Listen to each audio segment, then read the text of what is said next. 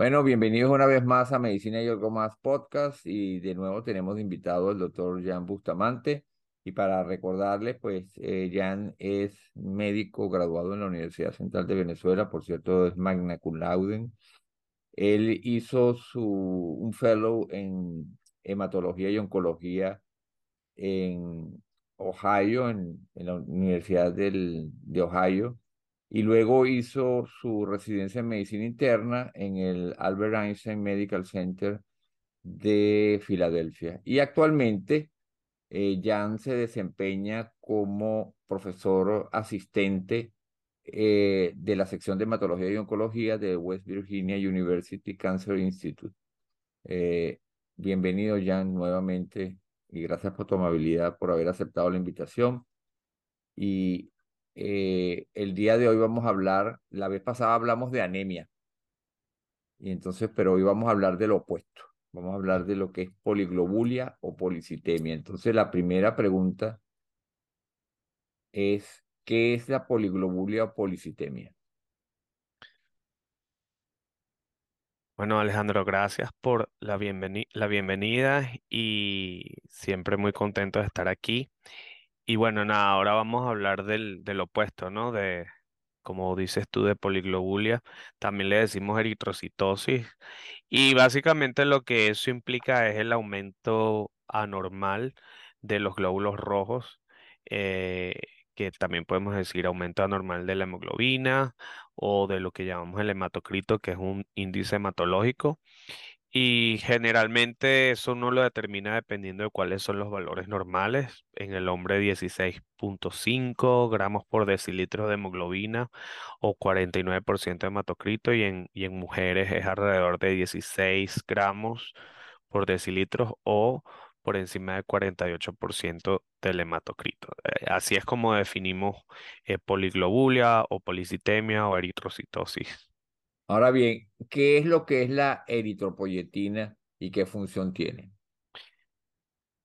Bueno, la eritropoyetina lo que básicamente representa es una glicoproteína o una proteína con función hormonal que es producida eh, a nivel del riñón y esta hormona eh, lo que hace es viajar hacia la médula ósea, que es la fábrica de las células sanguíneas y estimula la producción de células rojas o eritrocitos o glóbulos rojos que son los que van a transportar oxígeno alrededor del cuerpo a los diferentes órganos y tejidos. Perfecto. Ahora bien, eh, la policitemia se clasifica, ¿cómo la clasifican ustedes la policitemia? Y dependiendo de qué la clasifican, ¿cómo la clasifican? Sí, bueno, lo principal que, que nosotros hacemos en, hematología para determinar eh, cómo vamos a manejar el caso es decidir si esto es primario o secundario. Primario básicamente lo podemos definir como que existe algún tipo de mutación o anormalidad genética en las células madres de la médula ósea que están generando eh, policitemia. Y la secundaria es cualquier otra cosa que pueda de manera fisiológica producir incremento de las células rojas o de los glóbulos rojos o hemoglobina. Y generalmente las, las causas secundarias pueden ser por producción anormal de la hormona que ya comentamos, eritropoyetina, y esa, cuando decimos anormal puede ser en respuesta a algo que esté haciendo que el cuerpo esté con oxígeno bajo o hipoxia, o que exista algún tipo de tumor o benigno o maligno que pueda estar produciendo exceso de eritropoyetina. Eso sería secundario, que no se está generando en la fábrica de, de células sanguíneas como es la médula ósea. Ahora bien, ¿cuáles son esas causas que tú mencionaste que pueden hacer que la persona tenga oxígeno bajo y que como respuesta el organismo comienza a producir más glóbulos rojos. bueno, lo típico es eh, el cigarrillo. Eh, fumar es una causa súper común de, de, policitemia secundaria, eh, no causada por alguna mutación, sino causada por eh, la exposición al, tabaco que disminuye los niveles de oxígeno y aumenta los niveles de monóxido de carbono en la sangre. Eso va a generar una respuesta de, aumento por el riñón de la producción de, de, de eritropoyetina que va a estimular la médula ósea a producir más glóbulos rojos. Cualquier otra enfermedad que genere, por ejemplo, eh, EPOC o, o un paciente que tenga eh, apnea del sueño, que tenga periodos de bajo oxígeno o hipoxia cuando durante, durante el sueño o cualquier otra enfermedad que, por ejemplo, aumente los niveles de, de, hemoglobina desoxigenada en la sangre, como puede ser algún, alguna comunicación o shunt eh, eh, intracardíaco que se revirtió, como los síndromes de o, o cualquier situación que aumente la hipoxia a nivel periférico, a nivel de la sangre, eh, va a generar el aumento de la eritropoyetina y en respuesta a eso es policitemia. Entonces, como dije, ap- apnea del sueño, cualquier síndrome de hipoventilación, enfermedades pulmonares em, y otras de esas son lo que mencionaba, tumores que pueden ser benignos o malignos que puedan producir eh, eri- eritropoyetina. Eh, esos son causas comunes de, bueno, no tanto los tumores comunes, pero más las, causas de hipoxia. Después tenemos esos tumores que generalmente son, por ejemplo, quistes renales, quistes hepáticos, eh, carcinomas hepatocelulares, que es cáncer de, de hígado, eh, carcinomas eh, de células claras del riñón, también todos e- todas esas eh, enfermedades neoplásicas pueden producir aumento de eritropoyetina y policitemia.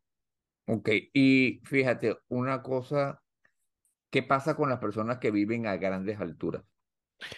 Bueno, esa va, por- va en las mismas líneas del, del concepto de hipoxia, porque altas a, a- a personas que viven en, por ejemplo, en el páramo, los niveles de oxígeno son más bajos. Entonces, de manera compensatoria, porque no hay tanto oxígeno en la atmósfera, va a disminuir el oxígeno en el cuerpo y entonces aumenta la producción de eritropoyetina y también eh, este, este grupo de pacientes o de, de individuos van a tener eh, mayor hemoglobina y mayor cantidad de eritrocitos y parte de eso es por, por eso que uno siempre le ve los cacheticos rosados a las personas en los Andes, porque tienen poliglobulia, pero es una respuesta fisiológica normal y esperada.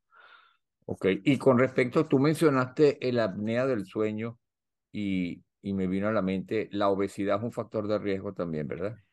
Sí, pero por esa vía más que todo, eh, por la vía de la apnea del sueño que aumenta el riesgo de, de, de apnea del sueño, de, de policitemia y la obesidad por la circunferencia del, del, del cuello y todo eso y los tejidos blandos que colapsan la vía aérea, hace que el paciente esté hipóxico.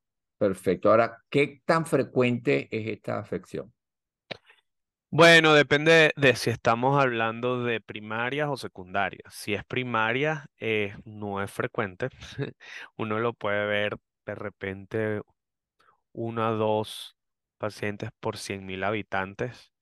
eh, y, pero es más común en hombres y más común con a medida que eh, el paciente tiene edad más avanzada. Generalmente la edad media es entre 60 años y lo vas a ver más que todo en pacientes más de 70 años, pero alrededor de los 60 años donde vemos los, los más común los casos.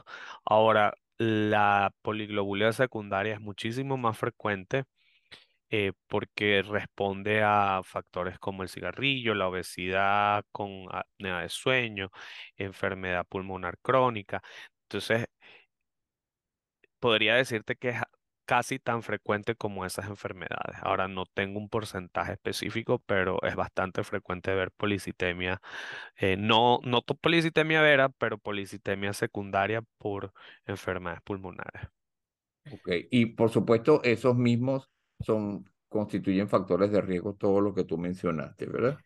Sí, sí, y se me olvidó mencionar algo que siempre preguntamos cuando vemos un paciente con policitemia, especialmente jóvenes, que si están usando esteroides anabólicos para, para aumentar músculos, porque eso también va a estimular eh, la médula ósea a producir glóbulos rojos. Entonces, eso es una causa no infrecuente de policitemia secundaria. Entonces, siempre hay que, hay que explorar eso. Ahora bien, ¿cuáles son los eh, signos y síntomas que puede esperar una persona que tiene eh, poliglobulia? Los síntomas que más frecuentes eh, cuando los vemos en policitemia primaria, porque la, la policitemia vera generalmente tiene síntomas que rara vez vas a ver en pacientes que tienen policitemia secundaria. Entonces, si hablamos de policitemia vera, los, los síntomas pueden, dependiendo de, de qué tan avanzado o agresiva sea la enfermedad, uno puede ver desde sí- síntomas constitucionales como pérdida de peso, fiebre, prurito. eh, se puede ver también algo que se llama eritromelalgia, que es como dolor y, y enrojecimiento de las, de las, de los de las manos y también de las, de las partes bajas de las piernas y los, y los pies y los dedos, todo eso. Eh, otras tenemos, muchos pacientes a veces experimentan dolor de cabeza, experimentan enrojecimiento de la cara y pueden también, dependiendo de si la concentración de hemoglobina es muy alta, eh, tener síntomas de hiperviscosidad. Esos síntomas pueden ir desde dolor de pecho hasta dificultad para respirar y puede haber incluso cambios visuales eh, secundarios a los síndromes de hiperviscosidad. Ahora, cuando hablamos de policitemia secundaria, estos síntomas son muy raros. Generalmente, como es una medida compensatoria del cuerpo de elevar los, los glóbulos rojos, eh, no es tan frecuente ver estos síntomas. Rara vez uno ve un paciente que tenga dolor de cabeza o que tenga enrojecimiento de la cara y esté sintomático. Otro de los, de los signos importantes es eh, el desarrollo de, trombosis. Entonces, cualquier signo de trombosis, por ejemplo, un paciente que venga con, con una trombosis venosa profunda, bueno, eso es un, si, si la causa es policitemia vera, eso sería un síntoma de policitemia. Eh, entonces, básicamente, esas son las manifestaciones. En policitemia vera también uno ve trombosis en zonas que son poco comunes para, porque que es común ver un, una trombosis venosa profunda en miembros inferiores, que es poco común ver una, un, un- ver un paciente con trombosis de, de, de la mesentérica o a nivel de los vasos intraabdominales. Eso no es común y cuando uno ve eso tienes que pensar en síndromes mieloproliferativos, policitemia vera, ese, ese tipo de cosas. Entonces eso es un, un signo, una, una perla clínica de, que hay que tener en cuenta siempre. Y también se pueden ver accidentes cerebrovasculares, me imagino yo, como parte de Sí, ese fenómeno de trombosis, ¿verdad? sí, sí, eh, cualquier trombosis del árbol arterial eh, siempre son sospechosos de policitemia vera o, o síndromes mieloproliferativos. Perfecto. ¿Y, y de qué, de qué medios eh, diagnósticos se valen ustedes para llegar a decir, o sea, para llegar, disculpen la redundancia, al diagnóstico de la, de la policitemia? Bueno, esto, eh, como siempre, uno comienza por, por la historia médica, tratando de buscar esos síntomas que, que ya comentamos y tratando de, de establecer si hay alguna causa secundaria para el desarrollo de policitemia. Entonces, de repente, yo tengo un paciente enfrente que me dice, mira, yo me fumo una caja de cigarrillos al día y además tengo, tengo enfermedad, tengo bronquitis crónica y apnea del sueño. Ya yo como que para mí ahí terminó el, el- la jornada diagnóstica. Pero por ejemplo me dicen yo no hago nada de eso, no hago esteroides anabólicos, em, tuve, eh, me diagnosticaron trombosis venosa profunda hace un año, estoy en anticoagulantes con Coumadin y bueno, ya yo comienzo a pensar, esta persona no tiene factores de riesgo para, para trombosis, eh, no es provocada, bueno, entonces ahí uno comienza a ver, tiene la hemoglobina alta, entonces va uno construyendo el diagnóstico. Eh, el examen físico, buscando si hay eh, hepatoesplenomegalia o, o que, que, que, es que el hígado o el, o el vaso estén agrandados. Eh, eso puede ser una, una pista para uno pensar que hay un síndrome mieloproliferativo como policitemia vera. Y, y después comienza, comienzan los paraclínicos, eh, que claramente la mayoría de los pacientes vienen referidos ya con hemoglobina incrementada más de lo normal. Entonces ya por ahí uno vio que, que hay policite, que hay por lo menos policitemia, hay que determinar si es primaria o secundaria. Ve uno el diferencial de las células de repente, si el paciente a la vez tiene los eosinófilos altos y monocitos altos, ya uno comienza a pensar que el problema viene de la médula ósea y también si hay, eh, por ejemplo, plaquetas altas y, y células blancas altas, uno, ahí, por ahí va también la parte de síndrome mieloproliferativo, que podría ser hasta policitemia vera. Lo típico es ver glóbulos rojos altos en policitemia vera, pero uno también puede ver eh, la, la, mitad de los casos uno va a ver que también las plaquetas y los glóbulos blancos incrementan. Entonces, todos esos son pistas. Después, eh, yo diría que viene la parte de, uno puede mandar en sangre periférica eh, cierto, cierta cascada de mutaciones que uno típicamente ve en, en policitemia vera y síndromes mieloproliferativos. Y la, que, la más común en policitemia vera es una mutación llamada Jack, Jack2.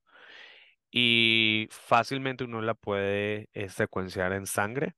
Y si eso es negativo, algunos laboratorios hacen eh, cribado eh, reflexivo, le llaman.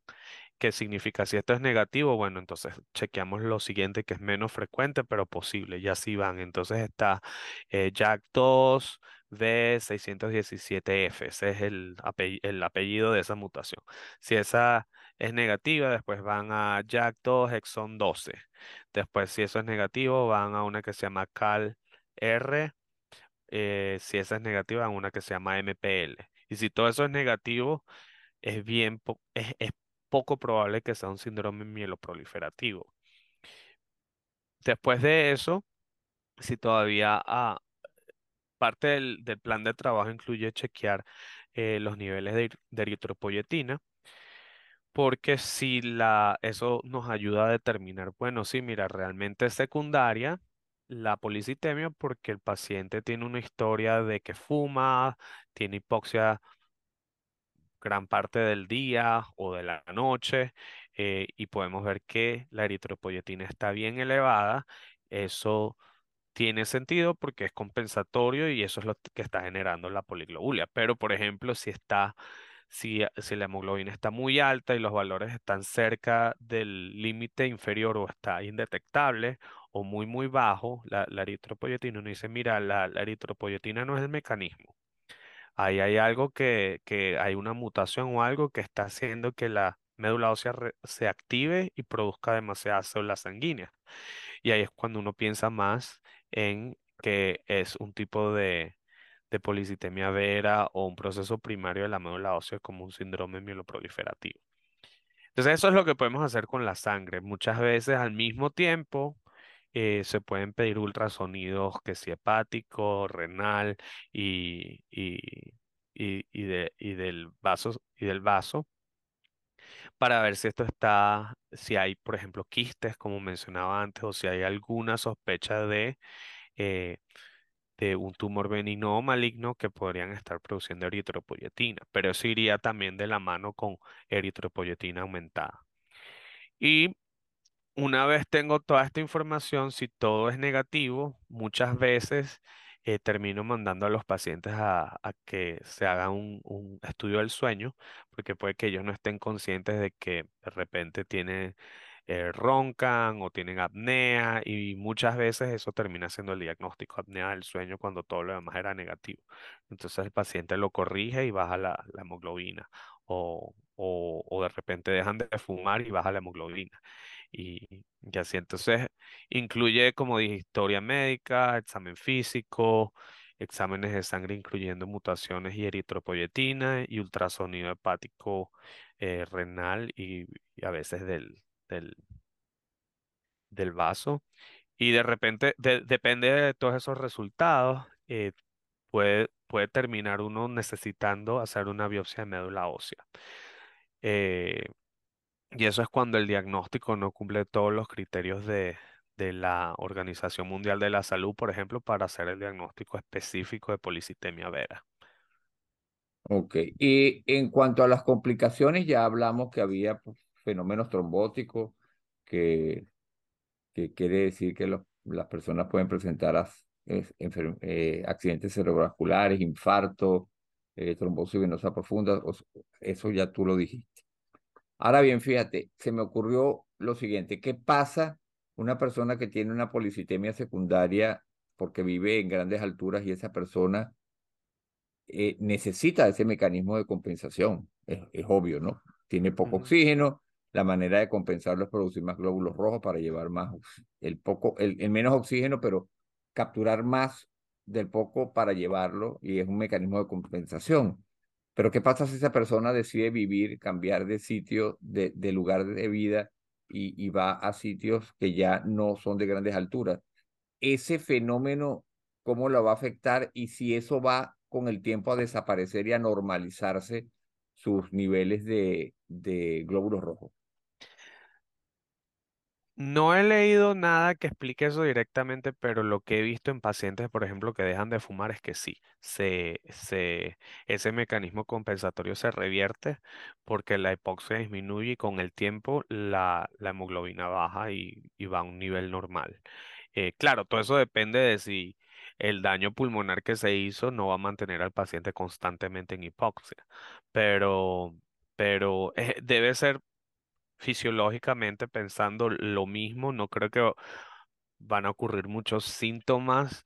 Creo que los síntomas más ocurren cuando las personas van a, a grandes alturas y no, y no tienen el mecanismo de compensación o establecido. Eso tiene que pasar. Eso generalmente pasa en cuestión de meses. Eh, pero, pero si van de al- grandes alturas a, a, a alturas más cerca del nivel del mar, lo que pasa es que la hemoglobina se, probablemente se va a revertir ese proceso. Y eso que tú dices es interesante porque las personas que van a sitios de grandes alturas que no tienen ese mecanismo de compensación tienen que tener sumo cuidado, sobre todo si exageran en cuanto a actividad física. si están en reposo, probable, probablemente no va a pasar nada, dependiendo también de la altura, pero si empieza a haber una exigencia en cuanto a actividad física, ahí sí se va a poner de manifiesto eh, el hecho de que no tengan eh, ese mecanismo de compensación y comienza entonces sí a aparecer los síntomas de, de hipoxia, pues porque van a hacer eso, pues. No tienen suficiente glóbulo rojo, pues no ha tenido tiempo el cuerpo para, para, para poner en marcha ese mecanismo de, de compensación. Ajá, ya. Ahora, tratamiento. Y, el tratamiento de la primaria, si tiene tratamiento, por supuesto la secundaria, bueno, ya no vas a explicar.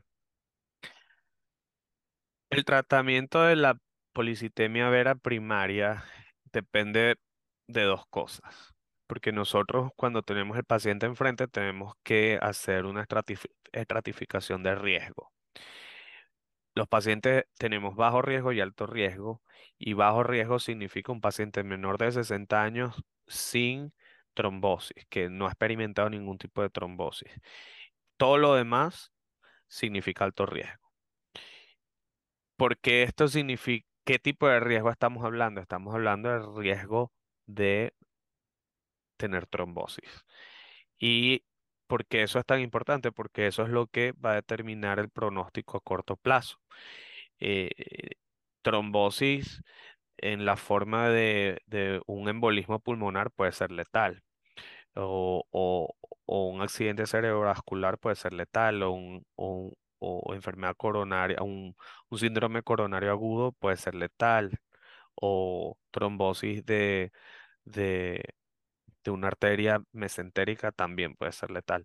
Entonces, como ese es el, mientras más riesgo de trombosis, eso es lo que determina el pronóstico a corto plazo.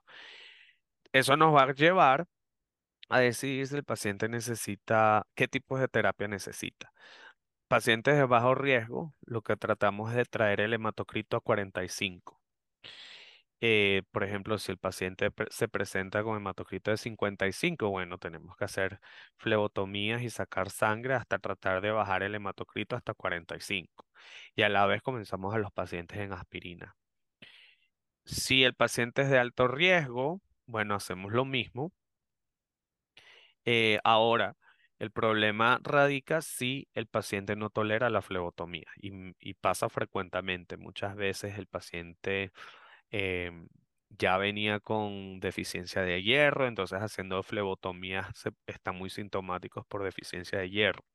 O la presión arterial no tolera sacar tanta sangre, o el paciente de verdad no quiere que le saquen sangre.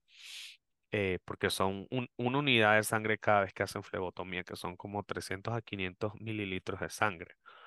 Eh, he tenido pacientes que uno hace eso y después se van a la casa y tienen un síncope. Eh, entonces depende, hay pacientes que no lo toleran y en esos casos uno puede que necesite comenzar ciertas terapias como hidroxiuria o que que, es lo que se usa en, las enfermedades de anemia drepanocítica. Y eso es una terapia citorreductiva. Después tenemos eh, otros criterios que si el paciente está sintomático y con lo que estaba comentando, de repente el paciente tiene pérdida de peso, se siente muy fatigado, eh, tiene, tiene eritromelalgia con dolores en las piernas, se siente que, que le duele la cabeza y, a pesar de la flebotomía el paciente no responde, bueno, uno comienza citorreducción con, con hidroxi. Perdón que te interrumpa, que para que los que están oyendo y viendo, ¿qué te refieres tú a, a qué te refieres tú cuando hablas de citorreducción? Eso significa bajar el hematocrito, es lo mismo, es como porque la hidroxiuria lo que hace es que eh, a nivel de la médula ósea bloquea una enzima que, que, que, va a alterar la producción de células rojas, entonces va a disminuir eh, la cantidad de células rojas que están circulando y puede también disminuir la cantidad de células blancas o glóbulos blancos y de plaquetas. Entonces no solamente afecta una cosa, sino afecta las otras dos líneas. Y básicamente ese es el, ese es el, ese es el tratamiento. Si el paciente desarrolla trombosis de cualquier tipo, arterial o venosa, bueno, se trata eso con anticoagulantes. Otra parte muy importante es manejar o optimizar todo, todo lo relacionado a enfermedades cardiovasculares para disminuir los riesgos de accidente cerebrovascular o, de infartos. Eh, infarto del miocardio o síndromes coronarios agudos. Entonces es importante mantener la salud desde el tipo de vista cardiovascular optimizada. Eh, ahí va, eh, eh, la obesidad es un factor de riesgo para enfermedad cardiovascular, hipertensión, diabetes. Todo eso debe ser manejado muy bien para disminuir todos esos riesgos, incluyendo enfermedad de tipo arterial periférica, ¿no? Que también pueden haber trombosis a nivel de, el árbol, el árbol arterial periférico también puede ser afectado.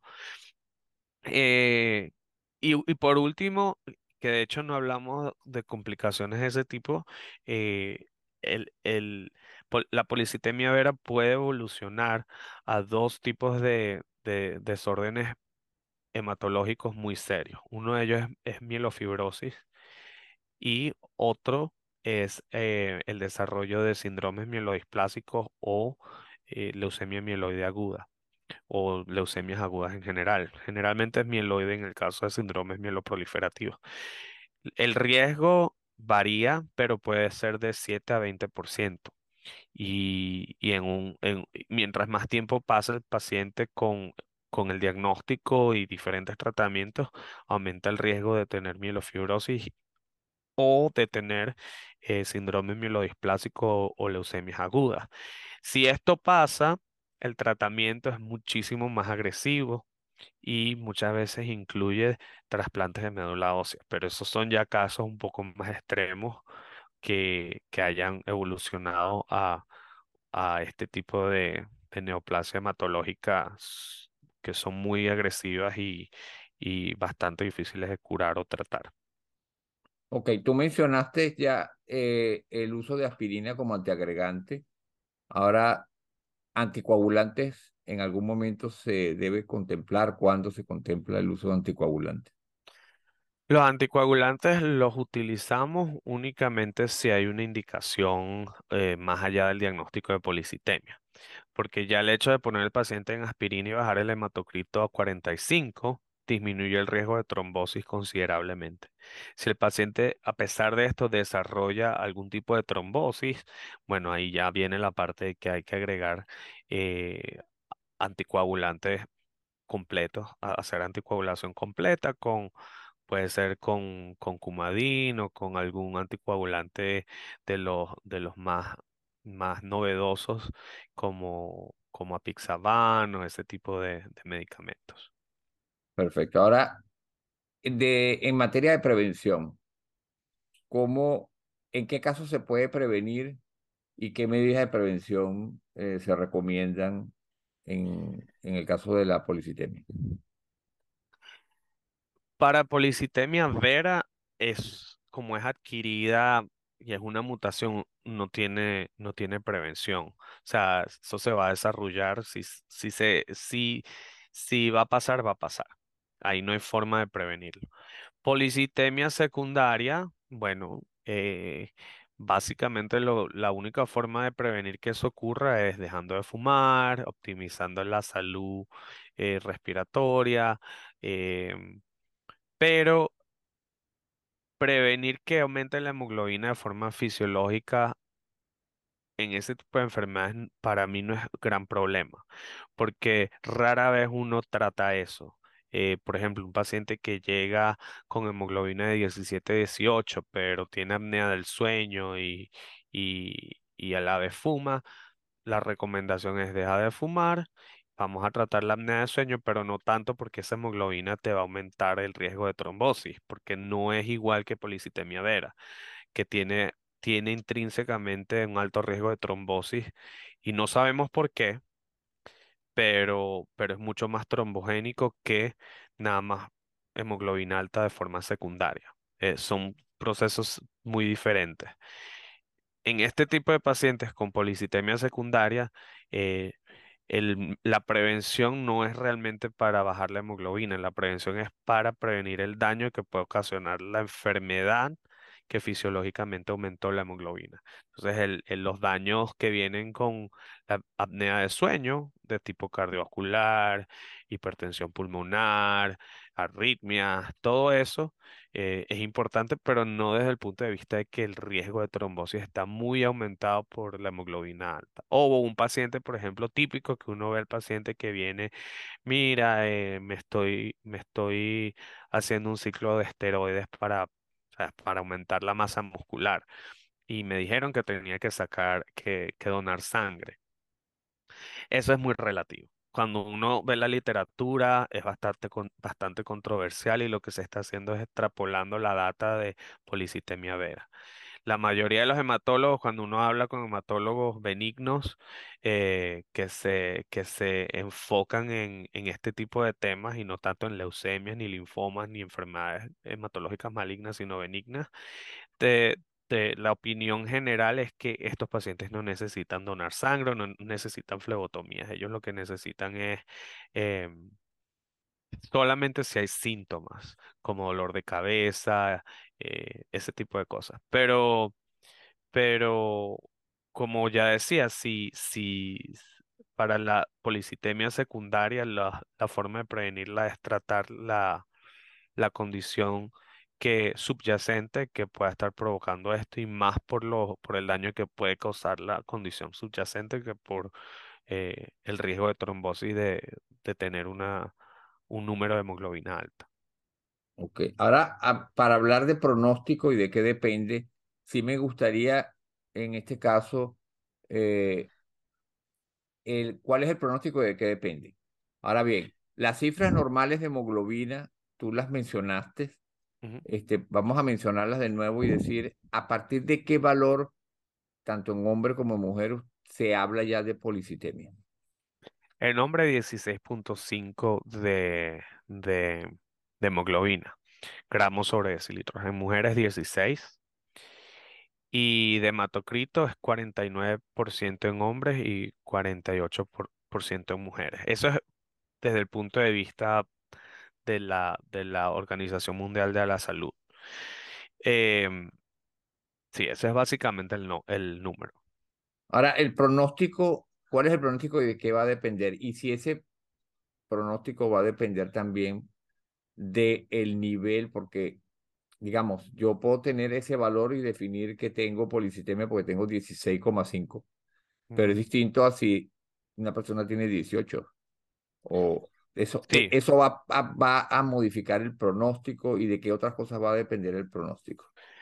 sí lo va a modificar porque eh, si hay polistemia vera primaria y la, y la hemoglobina es 18, probablemente el hematocrito está en 50 o 52. Entonces, eso significa que el riesgo de trombosis por hiperviscosidad es mayor en un paciente con policitemia primaria o vera o síndrome mieloproliferativo. Y por eso el gol es bajar el hematocrito 45, porque hay un estudio que se llama Policitov.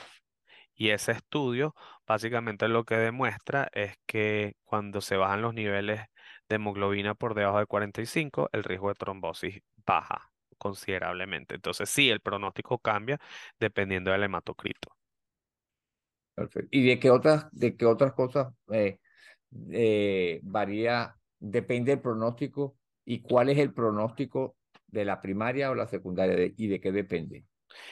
El pronóstico de la primaria depende de si, bueno, si el paciente desarrolla o no trombo. Si desarrolla un trombo y el trombo es- termina siendo algo que limita la vida del paciente, bueno, ahí está el pronóstico que es malo, muy malo.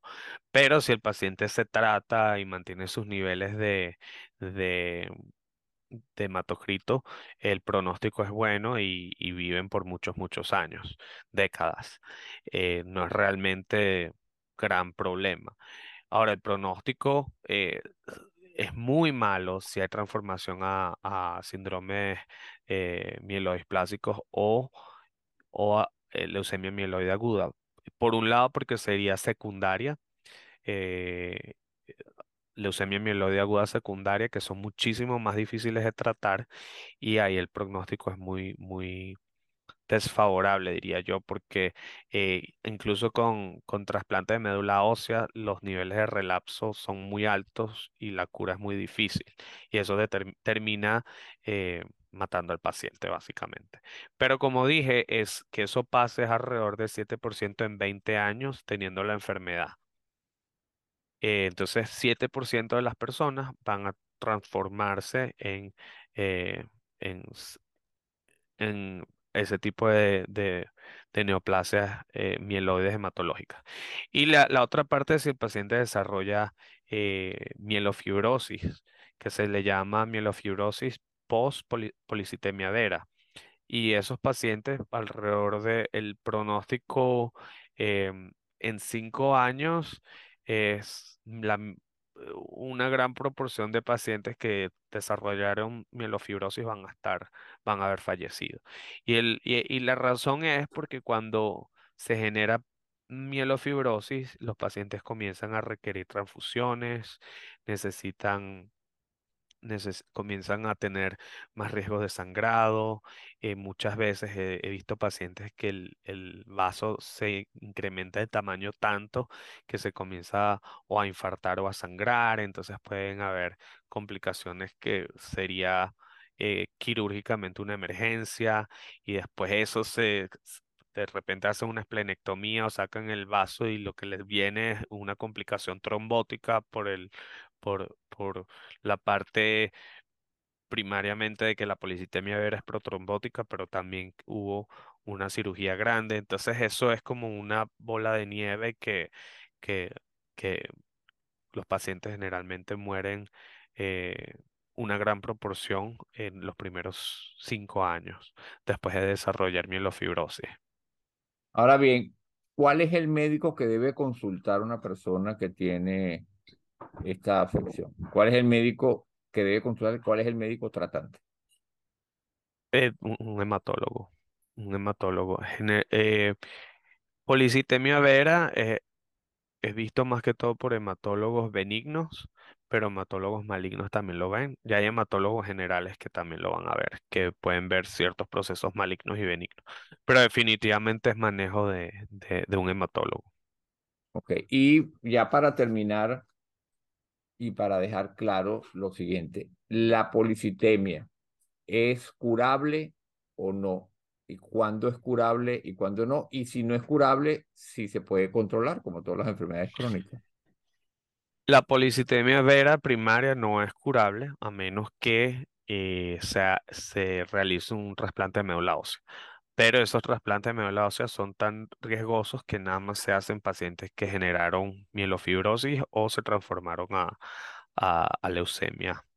Eh, la policitemia secundaria, eh, ah, perdón, volviendo a la primaria, pero sí se puede tratar. Y se trata con, como dije, aspirina, flebotomía sacando sangre para disminuir el hematocrito, anticoagulantes si hay algún tipo de trombosis y citorreducción con, con si es necesaria por que no hay control de síntomas apropiado porque el paciente no tolera la flebotomía. Y si eso no funciona, la, hidroxidura, hay otra gran cantidad de medicamentos, incluyendo una que se llama Jakafi o Ruxolitinib, que también sirve, y hay otros medicamentos como interferón, por ejemplo, que es el que se le da a las pacientes embarazadas que tienen policitemia. Después tenemos las secundarias y las secundarias es nada más, como decía, el reflejo de una respuesta fisiológica a algo más que esté pasando. Y la forma de tratarlo es básicamente tratar la enfermedad subyacente o el proceso subyacente que está generando esto. Por ejemplo, si un paciente tiene un eh, desarrollo cáncer renal y está en estadio temprano, pero este tumor es el que está produciendo eritropoyetina, se hace la resección o la nefrectomía y uno ve cómo se va la, la policitemia va a desaparecer. O, o, si el paciente tiene policitemia secundaria por fumar, una vez el paciente deje de fumar, eso se va a resolver y así. Entonces, ah, se, se, se resolvería el número de la hemoglobina y el hematocrito bajarían y estaría curado, eh, pero de nuevo, no lo veo ahí como cura o, no, porque no lo veo como un desorden que realmente tiene mucho impacto patológico o mórbido. Es más la enfermedad subyacente la que es el problema. Perfecto. Bueno, yo creo que con esto cubrimos todo el tema, Jan, y no me queda más que agradecerte nuevamente tu presencia acá en Medicina y algo más podcast. Y por supuesto quedas invitado de nuevo para una nueva entrega. Muchas gracias.